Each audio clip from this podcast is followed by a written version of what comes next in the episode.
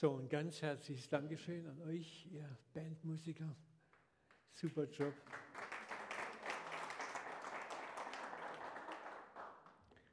Ganz herzlichen Dank auch an deine Gottesdienstleitung. Hast du sehr gut gemacht. Und ich kann dich beruhigen, der Vers, den du mit dem du so gekämpft hast, das ist die zentrale Botschaft von heute, konntest du nicht wissen. Super, schön wieder bei euch zu sein. Und wir sehen uns ja sogar nächsten Sonntag gleich wieder. Ich möchte weitermachen mit dem Thema, wo ich vor zwei Wochen angefangen habe.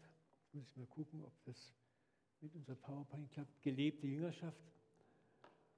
Und wir wollen heute uns mit dem Thema beschäftigen. Welchem Gottesbild folgen wir? Im ersten Teil habe ich ja darüber gesprochen, dass Nachfolge, Jüngerschaft nicht so sehr damit zu tun hat, was eignen wir uns an Lehre, Doktrin und Dogmen an, an theologischen Lehrsätzen, sondern dass es Jüngerschaft vielmehr darum geht, was strahlen wir aus? Was sehen andere Menschen in unserem Leben? Was spricht zu ihnen durch unser Leben, durch unser schieres Sein und nicht durch bla bla bla Worte? Was nehmen Glaubensdistanzierte an dir und mir wahr, bevor, wir sie, bevor sie uns reden hören? Vater, ich möchte dich so herzlich bitten, dass du uns segnest heute Morgen, dass wir nicht nur Worte auffassen, eine Predigt mehr uns aneignen. Ich bete, dass du uns berührst. Das versprochen, dass du in deinem Wort lebst, lebendig bist. Vater, transformier uns, berühr uns, gib uns neue Sichtweisen. Gib uns ein neues Verständnis, wer wir sind, deine Kinder, deine geliebten Kinder, nicht nur Untertanen, Vater, wir sitzen mit dir auf deinem Thron. Wir stehen nicht vor dem Thron und beten nur an. Wir sitzen mit dir auf dem Thron. Du willst, dass wir mit dir regieren, dass wir teilhaben schon jetzt an deinem Wesen. Vater, segne uns. Gib uns mehr von der Identität, die wir haben. Und lass uns Freude haben, ausstrahlen, was wir sind und haben. In Jesu Namen. Amen. Ich habe zwei Beispiele letzten Sonntag gebracht, die äh, uns mal so ein bisschen aufzeigen, wer, da haben wir schon, was Jesus so für Nachfolge, für Ideen von Nachfolge hatte. Da ist so einmal, ihr kennt alle die Geschichte vom barmherzigen Samariter. Der barmherzige Samariter, die Samariter waren eine Mischreligion. Da war ein bisschen Judentum, ein bisschen Heidentum, ein bisschen New Age. Das war für die Juden waren das No-Go-Leute. Ihr Lehrer, Esoteriker, New Ager würden wir heute sagen. Aber Jesus nimmt gerade diesen Außenseiter und macht an ihm klar, dass er das Herz des Glaubens begriffen hat und gelebt hat, was die Berufsfrommen nicht taten. Der Priester ging an dem Verletzten vorbei, der Levit ging an dem Verletzten vorbei, der Heide, der Neuheide, der Esoteriker, der hat getan, was das Gesetz forderte. Er hat Liebe geübt. Und Jesus lobt ihn dafür. Der zweite Aspekt, den ich auch aufgeführt habe, war dieser römische Centurio. Sein Diener war krank, den er sehr geliebt hat. Da kommt zu Jesus und sagt, sprich du nur ein Wort, und dann wird mein Diener gesund. Jesus sagt, komm, wo ist dein Haus? Ich gehe mit dir, ich lege Hände auf, ich mache Abracadabra. Und was sagt dieser Heide? Du brauchst nicht in mein Haus kommen, sprich du nur ein Wort und es wird geschehen. Und was sagt Jesus? Wow, solch einen Glauben habe ich in ganz Israel bei keinem Menschen gefunden. Das ganze Volk Israel, die die korrekte Lehre und Religion hatten, setzte auf die Seite und nimmt einen Heiden, einen heidischen Besatzungsoffizier als vorbildlich, was den Glauben anbelangt. Und hier sehen wir deutlich, dass der praktische Ausfluss, was wir leben, was wir nicht nur mit dem Kopf glauben, sondern was auch unser Leben bestimmt, wie wir leben, viel mehr Gewicht hat für Gott als deine scheinbar korrekte und richtige Theologie, unsere Rituale.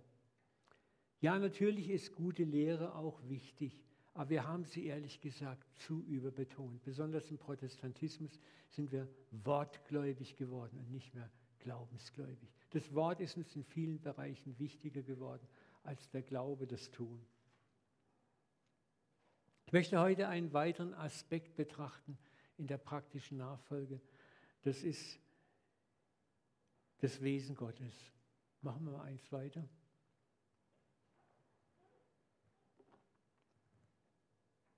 Ja. Welches Gottesbild hast du? Welchem Gottesbild folgst du? Was ist dein Bild von Gott? Wie siehst du Gott?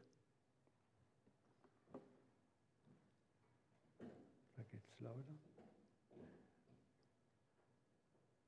Machst du mal eins weiter?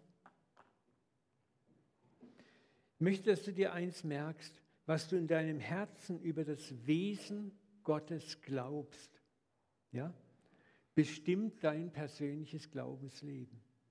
Bestimmt die Motive deiner Hingabe an Gott. Bestimmt vor allem, was du auch anderen Menschen, an andere Menschen weitergibst von Gott. Frag dich mal, warum tust du, was du tust als Christ? Was ist dein tiefstes Motiv? Da sind wir schon bei dem Vers von heute Morgen. Furcht ist nicht in der Liebe. Ist es Furcht, die dich antreibt? Oder ist es Liebe, die dich antreibt? Allzu oft habe ich Dinge aus Furcht getan, nicht aus Liebe. Und darüber wollen wir nachdenken. Ich glaube manchmal, wir sind so limitiert in Westeuropa, in der westlichen Welt, in der Vermittlung der guten Botschaft an glaubensdistanzierte Menschen, weil wir ein sehr verzerrtes Gottesbild haben. Unser Gottesbild ist oft ein Gottesbild, das gebunden ist an Bedingungen, an Vorschriften, an Gesetzmäßigkeiten. Da ist wenig Liebe, wenig Güte, wenig Barmherzigkeit da. Da ist viel Vergeltungssucht drin. Wir haben Gott genauso vergeltungssüchtig gemacht, wie wir selber oft sind. Und ich möchte, mach mal die nächste Folie, ein etwas ironisches Statement, aber da ist echt was dran. Das hat mal ein unbekannter Bischof gesagt. Gott schuf den Menschen zu seinem Bilde. Und der Mensch gab das Kompliment zurück und schuf Gott zu seinem Bilde. Oft haben wir das Bild Gottes, das wir haben, haben wir selber zusammengestrickt. Ich sage immer, durch die Brille, durch die du die Bibel liest und theologische Texte liest und Lehre empfängst, ist die Brille, wie du Gott siehst. Seit es Religion gibt und christliche Religion, ist Gott zunehmend in das Bild eines menschlichen Wesens verwandelt worden. Ich rede nicht von den visuellen Gottesbildern, aber das ist auch schon so, wenn die ganzen antiken Maler anguckst, da ist Gott der alte Mann mit weißem Bart und meistens etwas grimmigem Dreinblick. Aber ich rede auch von dem Gott, seinem Wesen. Wir haben Gott sehr stark in unser Wesen verwandelt. Ein bekannter Theologe hat mal gesagt, das Christentum definiert Gott mehr durch Aristoteles, Platon und die griechischen Philosophen als durch das jüdische Urverständnis. Und wie wir Gott wahrnehmen, wird sehr oft auch geprägt, wie wir selber aufgewachsen sind, in welcher Familie, was für religiöse Erziehung haben wir gehabt, was für Eltern, was für ein Elternhaus haben wir erfahren. Ich habe hier ein paar Fragen. Machst du mal eins weiter? Welches Gottesbild hast du? Was ist dein Gottesbild? Streng, zornig, gütig, liebevoll? Oder zornig, ungeduldig, vergeltend? Wo hast du dein Gottesbild her? Hast du es überprüft, durch Forschen, durch eigene Erfahrungen? Trägt dein Gottesbild dich in Zeiten, wo du nichts bringst, wo du versagt hast, wo du moralisch versagt hast, wo du glaubensmäßig versagt hast. Ermutigt dich es dann oder macht es dich eher mutlos? Verdammt und beschämt es dich, wenn du dich versagt, wenn du versagt hast. Frag dich diese Dinge mal ganz, ganz ernsthaft. Wir haben grundsätzlich drei Offenbarungsquellen über das Wesen Gottes. Das ist einmal die Schrift, die wir haben, dann das Zeugnis anderer Christen was wir von ihnen hören, was wir vielleicht in Büchern gelesen haben, in Zeitschriften, auch Erfahrungen, die wir gehört haben. Und natürlich ganz wichtig, deine eigene Erfahrung. Was hast du erfahren mit Gott? Ich möchte dir Mut machen, alle drei, diese drei Quellen für dich selbst immer wieder zu erschließen, um zu einer großen Klarheit über das Bild Gottes für dich selber zu kommen. Wenn man die Bibel liest oder auch christliche Lehre hört, hat man oft manchmal den Eindruck, es gibt zwei Gesichter Gottes. Den ärgerlichen, zornigen Gott und den barmherzigen und gütigen Gott. Und das macht uns manchmal innerlich kirre. Wer ist Gott denn wirklich? Aber die Bibel scheint uns darüber zu informieren, dass da etwas ganz anderes ist. Machen wir den nächsten Vers. In Malachi 3,6 heißt es: Ich, der Herr, wandle mich nicht. In Hosea wird es wunderbar auf den Punkt gebracht, denn ich bin Gott und nicht ein Mensch. Ich tick nicht so, ihr Menschen. Wir werden diesen Vers nachher noch etwas genauer betrachten, in welchem Zusammenhang der steht. Ich komme nicht im grimmigen Zorn, sagt Gott, Zorn ist nicht mein Wesen. Bitte vergleicht mich nicht mit eurer menschlichen Ideologie.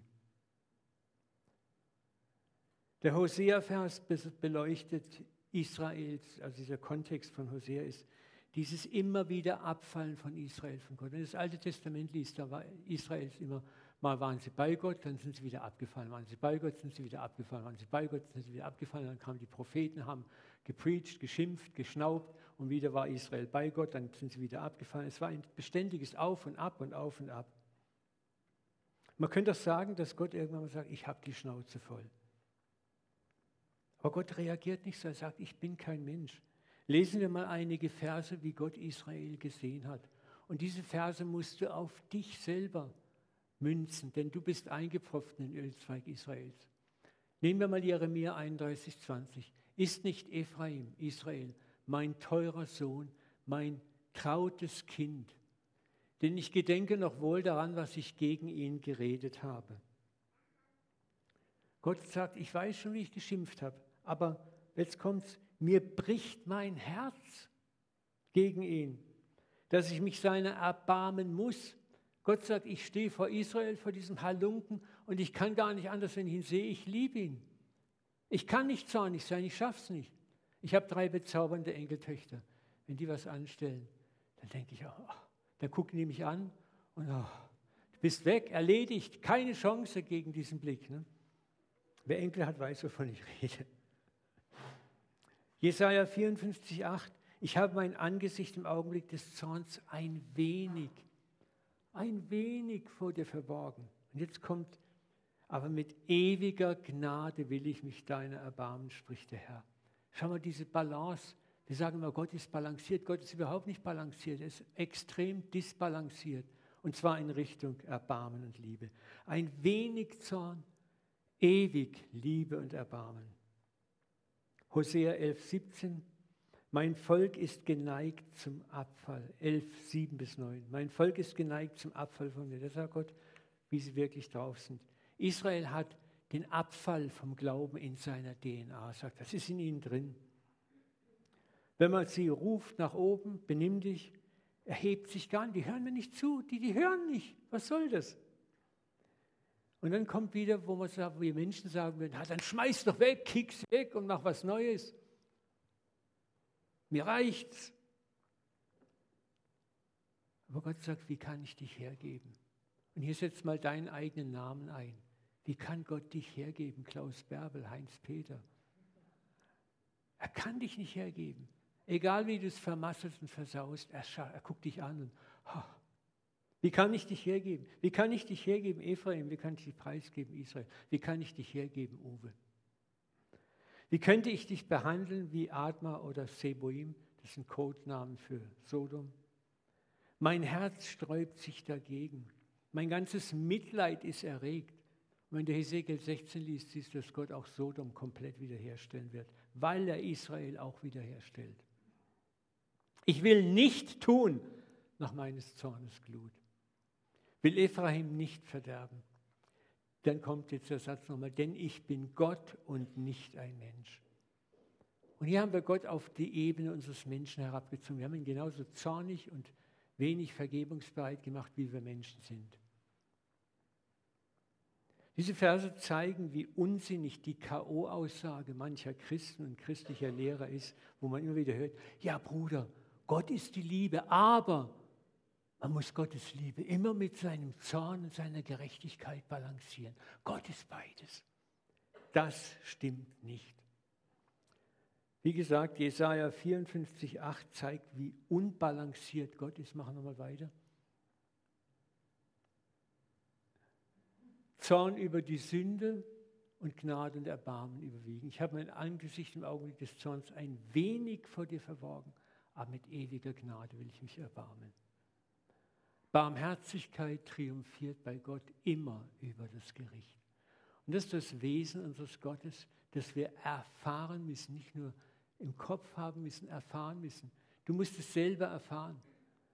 Und paradoxerweise erfährst du es nur, wenn du der Länge nach hingefallen bist, es versaut hast, versemmelt hast und dann seine Gnade, sein Erbarmen, seine Liebe siebenmal, siebzigmal erfährst.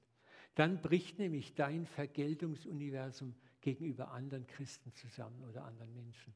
Dann kannst du nicht mehr sagen, ja, der hat es verdient, der hat es verdient, geschieht im Recht. Wenn du sagst, ich habe es genauso verdient, dann verstehst du, was Jesus sagt, wer unter euch ohne Sünde ist, der werfe den ersten Stein.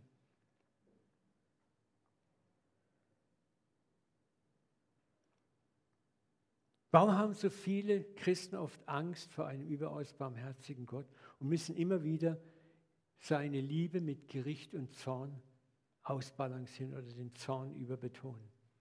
Die Antwort ist sehr einfach. Es geht um Kontrolle und Manipulation. Und zwar um andere Menschen zu kontrollieren und um mich selbst zu kontrollieren. Ich merke es in der Seelsorge oft, wie oft Menschen sich selbst verdammen, um sich zu motivieren, bessere Christen zu sein. Es ist verrückt, aber es ist so. Mit der Angst vor Gott und dem Göttlichen wurden zu allen Zeiten Menschen manipuliert und gesteuert, in allen Religionen. Und es ist interessant, diese unbegründete Angst vor Gott hat ihren Ursprung schon im Schöpfungsbericht. Mach mal die nächste Folie. Ich kürze es ein bisschen ab. Was war passiert, als Adam und Eva von der Frucht der Selbstbestimmung, so nenne ich das, den Apfel, nicht die Sünde, sondern die Selbstbestimmung. Sie wollten selbstbestimmt leben. Was war passiert in dem Moment? Ihnen wurden die Augen aufgetan. Sie begriffen plötzlich, wer sie waren, wer sie sind. Und dann kommt Gott. Und was machen sie? Die Bibel sagt, sie rennen unter die Bäume des Gartens und verstecken sich. Wer geht vor wem auf Distanz? Geht Gott vor den Menschen auf Distanz? Der Mensch geht vor Gott auf Distanz. Und was ist der nächste Schritt? Sie flechten sich Feigenblätter zusammen, sagen, jetzt tun wir mal was und zeigen Gott, dass wir es doch gut können und gut meinen. In dieser Stunde wurde Religion geboren. Das war die Geburtsstunde von menschlicher Religion. Distanz, wir distanzieren von Gott, wir schaffen Abstand, wir verstecken uns auch ein bisschen und wir tun was. Gott, schau mal, wir, wir machen hier so ein bisschen was drum und jetzt ist doch ganz okay. Gott, ich gebe dir ein bisschen Geld, ich zahle meine Kirchensteuer, ich zahle meinen Zehnten, ich mache meinen Alpha-Kurs, ich gehe jeden Sonntag in den Gottesdienst, jetzt bin ich doch okay. Es ist die Geburtsstunde der Religion.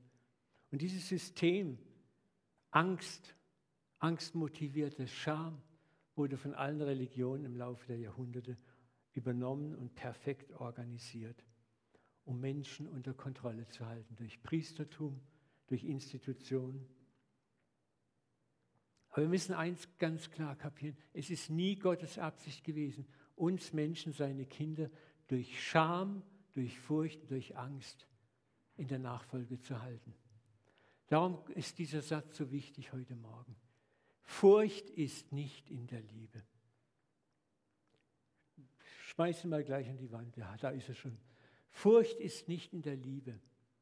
Furcht ist nicht in der Liebe. Das kann man sich gar nicht oft genug, wir jeden Sonntag müssen wir das sagen. Furcht ist nicht in der Liebe. Vollkommene Liebe treibt die Furcht aus. Das heißt nicht, dass deine Liebe vollkommen sein muss, im Sinne, dass du moralisch perfekt sein musst, sondern dass du begriffen hast, ich bin so sehr geliebt, dass ich aus dieser Liebe nie rausfallen kann. Diese Liebe hält mich.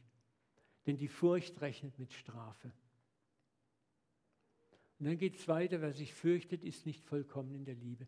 Wer sich fürchtet, hat Gott nicht verstanden, hat sein Wesen nicht verstanden, hat diese vielen Verse nie gelesen im Alten Testament, wo Gott sagt, ich kann gar nicht anders als mich erbarmen.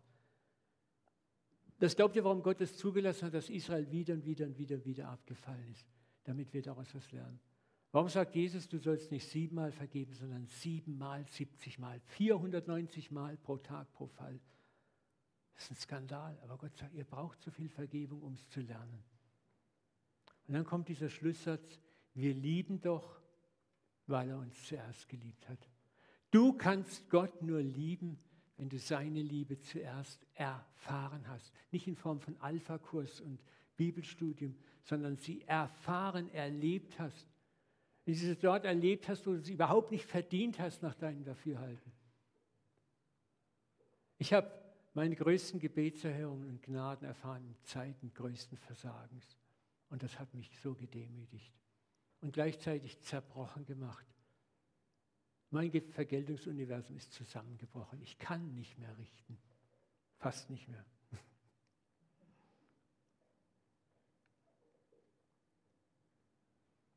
Was brachte den verlorenen Sohn auf den Weg nach Hause? Es war die Erinnerung an das Vaterhaus, an die Freundlichkeit, die in seinem Vaterhaus herrschte.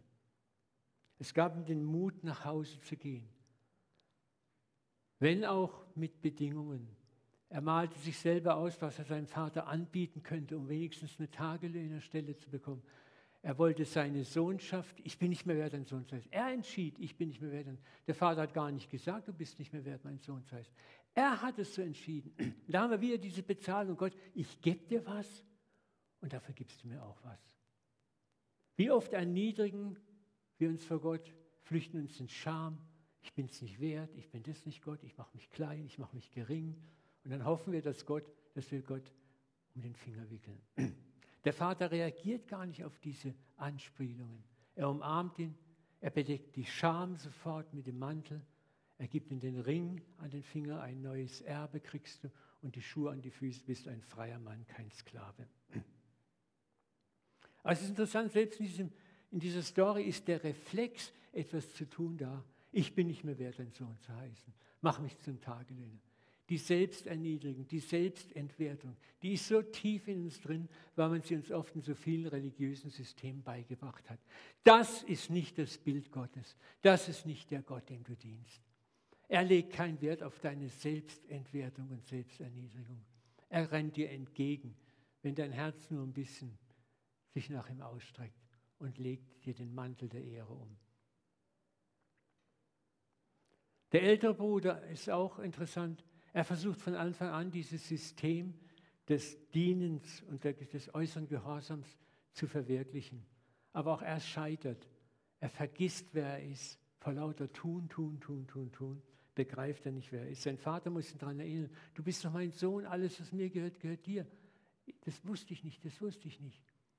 Und er ist sauer und wütend auf die Gnade, die der Vater dem anderen gibt.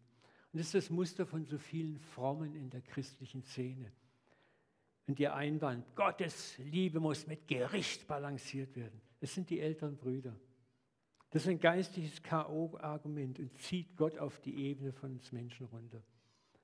Diese Lehre sagt, Gott ist nur so gütig, wie wir es verdienen. Und das stimmt nicht.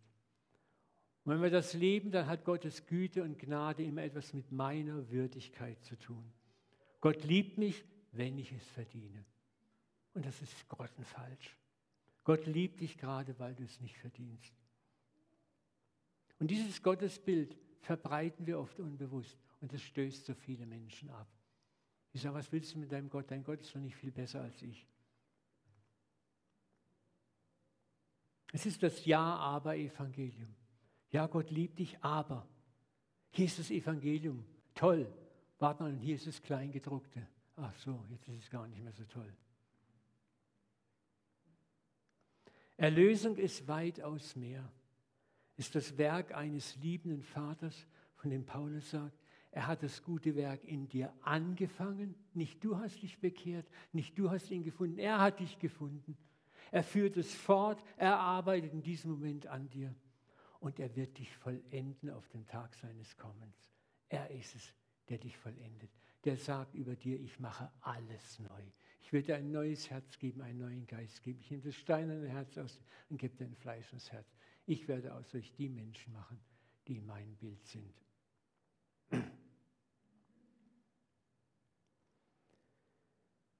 Die alten Kirchenväter sahen das Gottesbild ganz anders in der vorrömischen Zeit. Athanasius der Große, einer der kappadozischen Väter, sagte, wenn wir Gott verstehen wollen, dann nur über seine Vaterschaft und als Vater. Und wenn du einen blöden Vater gehabt hast, sorry, wenn ich das so sage, dann ist es natürlich schwierig. Ne?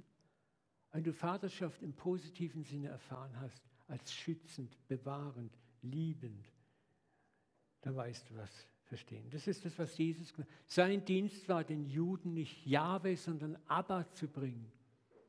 Er wollte Abba bringen in die Nähe seiner Kinder. Und er wurde dafür verdächtigt oft, dass er mit den Sündern und Sünderinnen Freundschaft und Gemeinschaft hatte. Leute, um unseren Glauben überzeugend leben zu können, müssen wir wissen, nicht nur im Kopf, sondern im Herz, wer der Vater wirklich, wirklich ist und wie er uns sieht. Ich möchte mal euch, das habt ihr schon mal gemacht, von den Wüstenvätern nahebringen. Die Wüstenväter waren eine christliche Einsiedlerbewegung, die ab dem dritten Jahrhundert entstand, wo die Kirche mehr und mehr Staatskirche wurde und die Christen mit dieser Theologie der Bedrohung, der Angst, der Furcht, der Einschüchterung nicht mehr klarkamen. Und die Wüstenväter haben ein interessantes Prinzip gehabt. Während andere geistliche Bewegungen alles dran setzten, das rechte Tun zu betonen, also hat man dir gesagt, ein Christ tut dies und dies und dies und ein Christ tut dies und dies nicht. Das ist Christentum. Okay, also Christen mache ich das und das und das. Und dann sind wir nur bei einem äußerlichen Christum. Was haben Sie gesagt? Bleib nicht stehen beim Willen Gottes für dich. Lass nicht ab, bis du Gott selber gefunden hast. Denn Gott alleine genügt. Er will sich dir schenken. Dann wird dein Leben richtig. Dann wirst du dich auch für die richtigen Schritte entscheiden. Das ist das, was Sie sagen. Wenn du liebst, wenn du dich geliebt fühlst, wenn du seine Liebe erfährst, erfährst, nicht lernst, erfährst, dann kannst du gar nicht anders als zurückzulieben. Und dein Leben wird sich mehr und mehr ändern. Aber aus einer ganz anderen Motivation, nicht mehr aus der Motivation Furcht und Angst, sondern aus Dankbarkeit, aus Beschämung. So vieles an christlicher Lehre beschäftigt sich mit dem Tun und Äußerlichkeiten. Darum sagt Jesus doch zu den Pharisäern, ihr haltet den Becher außen sauber, aber das Innere ist wichtig. Das ist das, was der römische Offizier und die, die, der Samariter und andere erkannt haben, die Heiden. Die haben das Innere richtig gehabt. Und außen sah der Becher ein bisschen schmutzig aus, aber sagt, es ist nicht wichtig. Wir tun oft etwas, um jemand zu sein. Und dieser Weg führt in die Gesetzlichkeit. Leute, wir sind kein kosmisches Ausleseexperiment Gottes. Gott schuf uns nicht nach dem Motto, ich schaffe mal die Menschen, mal sehen, was passiert. Sein Plan war von Anfang an, lasst uns Menschen machen, ein Bild dem unseren gleich. Und so schuf Gott den Menschen zum Bilde Gottes, schuf er ihn. Du bist nach dem Bild Gottes geschaffen. Glaubst du allen Ernstes, dass Gott einen Plan hat, etwas zu schaffen und nicht weiß, wie er ans Ziel kommt mit seinem Plan? dass er sagt, ich schaffe was, mal gucken, aber bitte, bitte macht alles richtig. Glaubst du wirklich, dass Gott vielleicht 15 Prozent dessen, was er geschaffen hat, bei sich haben wird? Der Rest landet im Heizungskeller. Gott ist kein distanzierter kosmischer Buchhalter, der mit spitzer Feder und mit Härte über uns wacht. Gott schuf uns, um uns zu vollenden. Gott wusste ganz genau, wie er seinen Plan, Menschen nach seinem Bilde zu schaffen, vollenden wird. Es gibt diesen Ausspruch, der so geheimnisvoll ist, wo Jesus sagt, wenn ich erhöht bin von der Erde, werde ich alle, Pass ist das griechische Wort, zu mir ziehen. Und das Wort ziehen ist Hulkeo, mit Gewalt schleifen und zerren. Ich möchte euch ein paar Verse, die so atemberaubend schön sind und aus dem Alten Testament sind, zeigen, was Gottes Herzschlag eigentlich ist von, bei den Propheten. Altes Testament ist es. Zephaniah 3,9. Dann aber will ich den Völkern andere reine Lippen geben. Er macht es, dass sie alle den Namen des Herrn anrufen und ihm einträchtig dienen. Jeremia 3, 17, 19. Zu jener Zeit wird man Jerusalem Thron des Herrn nennen. Und es werden sich alle Heiden dorthin versammeln zum Namen des Herrn nach Jerusalem. Sie werden hinfort nicht mehr dem Starrsinn ihres bösen Herzens folgen. Gott tut das. Psalm 22, 27. Es werden daran gedenken, sich zum Herrn bekehren, alle Enden der Erde. Und vor dir werden anbeten alle Geschlechter der Heiden. Jesaja 25, 6 bis 8.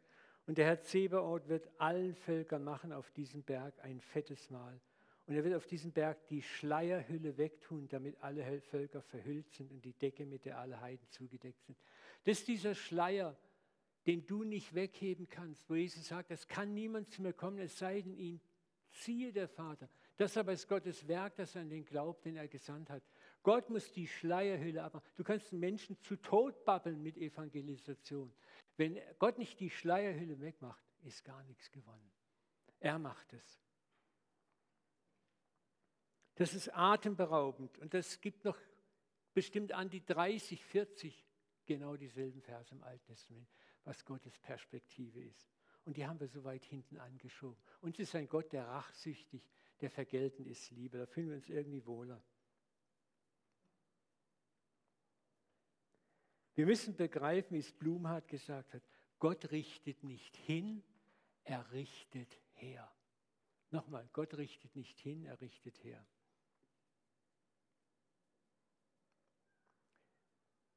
Lass uns nicht wie Jona sein. Wir alle kennen die Jona-Geschichte. Machst du mal die Folie kurz auf? Ich lese es nicht kurz vor von der Zeit, aber Jona wird ja nach Ninive gesandt. Er will es gar nicht. Dann geht er dahin, predigt, Gericht, Feuer, Schwefel. Die Stadt tut Buße. Und was macht Jona? Er setzt sich am Stadtrand auf so einen kleinen Hügel, baut sich ein nettes Glaubhütchen, Schatten, alles fertig. Das Kinositzchen ist gerichtet. Herr, die Vorstellung kann beginnen. Lass jetzt Feuer vom Himmel fallen. Ich möchte jetzt im Breitleinwand alles beobachten. Und nichts passiert. Kein Feuer vom Himmel, kein Erdbeben, kein Sturm, nichts. Das Leben geht weiter. Das verdross Jona sehr. Er wurde zornig und betet zum Herrn. Herr, das ist es, was ich sagte, als ich noch in meinem Land war. Ich weiß, jetzt überlegen, er weiß, er weiß. Ich weiß, dass du gnädig, barmherzig, langmütig und von großer Güte bist und lässt dich des Übels gereuen. Er wusste um das Wesen Gottes. Aber er kam damit nicht klar. Ihm war ein Gott, der sich recht lieber, weil er, ein, er hatte dasselbe Gottesbild wie der ältere Bruder. Ich muss hart arbeiten. Gott, ich habe hart gearbeitet, also müssen die anderen hart arbeiten. Wenn die nicht spuren, dann haben die Gericht verdient. Und was sagt Gott? Dich jammert der Rizinus, an dem du nicht gearbeitet hast, also dieser Laubstrauch hinter dem Schatten, der gesessen ist. Mich soll nicht jammern, Ninive, diese große Stadt, in der mehr als 120.000 Menschen leben, die nicht wissen, was der Unterschied zwischen rechts und links ist. Dazu auch die vielen Tiere. Überleg mal, Gott erbarmt sich über die Tiere. Er kann das Herz der Menschen lesen. Er sagt, die wissen nicht, was links und rechts ist. Die blicken es doch gar nicht. Das deckt sich so wunderbar mit dem Satz, den Jesus am Kreuz ausgesprochen hat. Was hat er gesagt? Vater, vergib ihnen, denn sie wissen nicht, was sie tun. Damit hat er nicht nur diese drei, vier, fünf römischen Kriegsknechte gemeint, die ihn angenagelt haben, sondern alle, die ihn ans Kreuz gebracht haben. Und wenn wir ehrlich sind, haben wir ihn alle ans Kreuz gebracht. Jonas Bild von Gott war ein Zerrbild. Er hätte Gott gerne als einen Buchhalter gesehen, der Sünde abstraft, der gerecht ist, im Sinne von uns Menschen. Aber er wusste tief in sich, dass Gott so nicht tickt. Jona symbolisiert den Ärger und die Wut der Frommen. Schau mal gerade, wir sind gleich fertig. Die Feindesliebe, von der Jesus in Matthäus spricht, ist ein so starkes Bild. Wir haben das ganze Thema Bergpredigt elegant an den Rand gedrückt. In unseren christlichen Lehren kommt es fast nicht vor. Aber lesen wir mal die Bergpredigt kurz. Die Bergpredigt ist nicht in erster Linie ein Befehl an uns, sondern Gott sagt, schau, so gehe ich mit euch um. Ihr habt gehört, dass gesagt ist, du sollst deinen Nächsten lieben, deinen Feind hassen. Das war im Gesetz gestanden. Ich aber sage euch, liebt eure Feinde. Warum? Weil Gott seine Feinde auch liebt. Segnet die euch fluchen, tut wohl denen, die euch hassen, bittet für die, die euch beleidigen verfolgen so erweist ihr euch als Kinder eures Vaters im Himmel, denn er lässt seine Sonne über Böse und Gute aufgehen, lässt Regen über Gerechte und Ungerechte. Das ist etwas, darüber hörst du fast nie eine Predigt, fast nie eine Lehre. Das tun wir so, ah, das, ist, das ist nicht im tausendjährigen Reich vielleicht mal, aber jetzt, hier hat es keinen Sinn.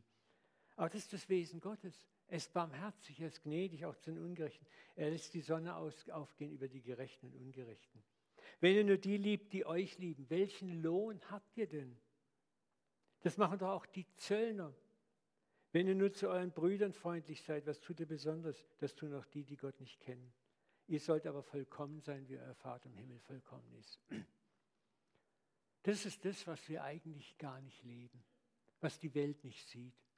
Die Welt sieht Bei uns halten ein paar Regeln ein, wir sind so ein bisschen fromm angemalt, aber viel Größeres sehen sie nicht bei uns. Und Jesus würde das die Welt sehen, die Welt würde ganz anders denken. Aber Gott weiß auch, wie schwer uns das fällt. Aber er sagt, schau mal, das ist mein Wesen. Fang doch mal damit an zu glauben, dass ich so mit dir umgehe, dass ich dich, auch wenn du feindlich mir gegenüber eingestellt bist, dass ich barmherzig bin. Lukas 6, 36, das ist mein Lebensmotto geworden. Seid barmherzig, wie auch euer Vater barmherzig ist. Wollen ich unbarmherzig sein möchte, überlege ich mir, wie Gott, wie oft bist du barmherzig zu mir? Richte nicht, dann wirst du nicht gerichtet. Verurteile niemand, dann wirst du nicht verurteilt. Sprech frei, dann wirst auch du freigesprochen werden. Leute, wir alle haben auch als Christ noch genug Dreck am Stecken, versammeln, es mehr als genug. Und wie dankbar können wir sein, wenn wir vergeben, wenn wir freisprechen, wenn wir loslassen, wenn wir handeln, wie der Vater barmherzig ist. Ist das Wesen Gottes, was hier dargestellt wird, uns Sündern gegenüber. Was Gott von uns verlangt, gibt er zuallererst uns selber.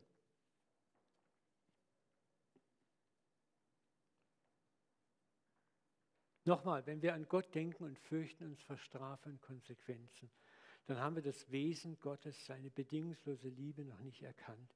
Wir kennen ihn nicht wirklich. Wenn unsere Motivation mehr von Angst getrieben wird, dann ist der Vater traurig. Er möchte, dass du ihm aus Liebe nachfolgst.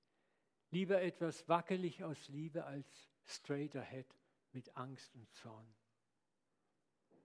Die mächtigste Waffe, ein menschliches Herz umzukehren, das weiß Gott, ist Liebe und Güte. Schau mal, was hat Zachäus, der Zöllner, was hat ihn bewegt? Hat Jesus ihn bedroht? Hat er ihm eine Moralpredigt gehalten?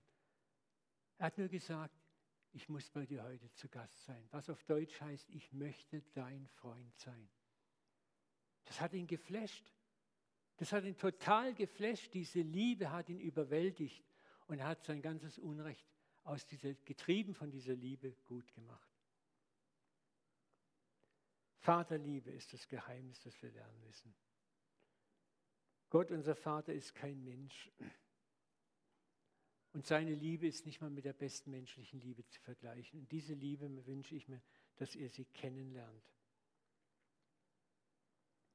Wir werden nächsten Sonntag über das Thema sprechen, warum tue ich, was ich tue. Wir werden uns auch mal ein bisschen mit den Versen auseinandersetzen, die in der Bibel so von Rache und Gericht sprechen, wie wir den richtigen Kontext setzen. Ich möchte jetzt abschließen mit 1. Korinther 13, 7. Das ist eine Paraphrasierung, also eine bisschen Umdichtung des 1. Korinther 13 über die Liebe. Des Vaters Liebe ist langmütig und gütig. Sie ist frei von Eifersucht. Sie prahlt nicht, sondern kam auf einem Esel daher.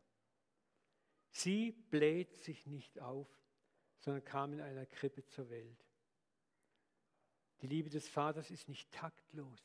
Gott entblößt dich nicht. Er bedeckt dich, wie der Vater im Gleichnis den Sohn und seine Scham bedeckt. Sie sucht nicht das ihre, sondern immer das unsere. Gott sucht nicht seine Gerechtigkeit, er sucht dein Heil. Sie rechnet das Böse nicht zu, das wir tun. Gott rechnet dir das Böse nicht zu. Aber wirbt um dich, dass das Böse immer mehr verschwindet aus deinem Leben. Er lässt sich nicht erbittern von deiner Ignoranz, von deiner Dummheit, von deiner Sturheit. Er geht dir immer wieder neu nach, so wie Israel immer wieder neu nachgegangen ist. Er lässt sich nicht erbittern. Sein Herz ist voller Erbarmen über dich. Er freut sich an der Wahrheit, egal wie klein sie ist in deinem Leben. Des Vaters Liebe erträgt alles, was wir in unserer Verblendung tun. Die Liebe des Vaters glaubt alles an mir, denn sie sieht mich von ihrem Ende her. Gott sieht, was sein wird, wenn er mit mir fertig ist, wenn er mit mir fertig ist. Die Liebe des Vaters hofft alles, weil er das gute Werk, das er in dir angefangen hat, vollenden wird. Sie duldet alles, siebenmal, siebzigmal. Seine Liebe zu uns hört nie mehr auf. Darf ich noch mit uns beten? Vater, wir danken dir für dein Wort. Ich bete, dass du unser Herz berührst, Vater, nicht den Verstand, nicht den Sinn. Vater, ich bete, dass du uns aufbrichst innerlich, dass wir dieser Liebe trauen, dass wir diese Liebe annehmen, auch wenn es uns manchmal beschämt, dass wir dir so gar nichts anzubieten haben. Vater, wir möchten so gerne etwas tun. Wir fühlen uns manchmal in der Distanz zu dir wohler und sicherer als in dieser unverschämten Nähe. Wir lieben es, uns selbst zu bestrafen manchmal, Vater, wo du uns gar nicht bestrafen möchtest. Vater, lehre uns dieser Liebe, die du für uns hast, zu vertrauen, sie zu erfahren. Ich segne euch mit der erfahrbaren Liebe Gottes. Wir lieben, weil er uns zuerst geliebt hat. Ich segne euch, dass ihr die Liebe Gottes in der nächsten Woche konkret, spürbar, fühlbar, messbar in eurem Leben erfahrt. Besonders da, wo ihr denkt, ich habe es am wenigsten verdient. Ich segne euch mit dieser Liebe, dass ihr diese Liebe an anderen Menschen weitergeben könnt. An den Deppen, an den Idioten, an den Blöden, die uns stinken. Gib uns Gnade, Vater, unsere Feinde zu lieben. Gib uns kleine Anfänge, gib uns kleine Tests und lass uns Erfahrung machen, dass es gelingt. Und lass uns immer stärker darin werden. Lass uns dir immer ähnlicher werden, dass Menschen dich in uns sehen, dass wir wie Jesus sagen können, wer mich sieht, sieht den Vater. Wer dich sieht, soll den Vater sehen. Der Vater will aus deiner Zerbrochenheit rausstrahlen zu den Menschen. Ströme lebendigen Wassers sollen von eurem Herz zu den Menschen fließen durch euer schieres Sein sollte sie berühren. Vater, und ich bete, dass du meine Geschwister segnest, diese Liebe zu erfahren, an sich selber und sie anderen zu geben. Und ich bete, dass du unser Bild von dir gerade rückst, dass wir überwältigt sind von dieser Liebe, die du hast zu uns, von dieser Gnade, von der Perfektion deines Heilsplans, dass du das gute Werk in uns angefangen hast und vollenden wirst. Danke, dass du stärker bist als unsere Ignoranz unsere Dummheit, unsere Torheit. In Jesu Namen. Amen.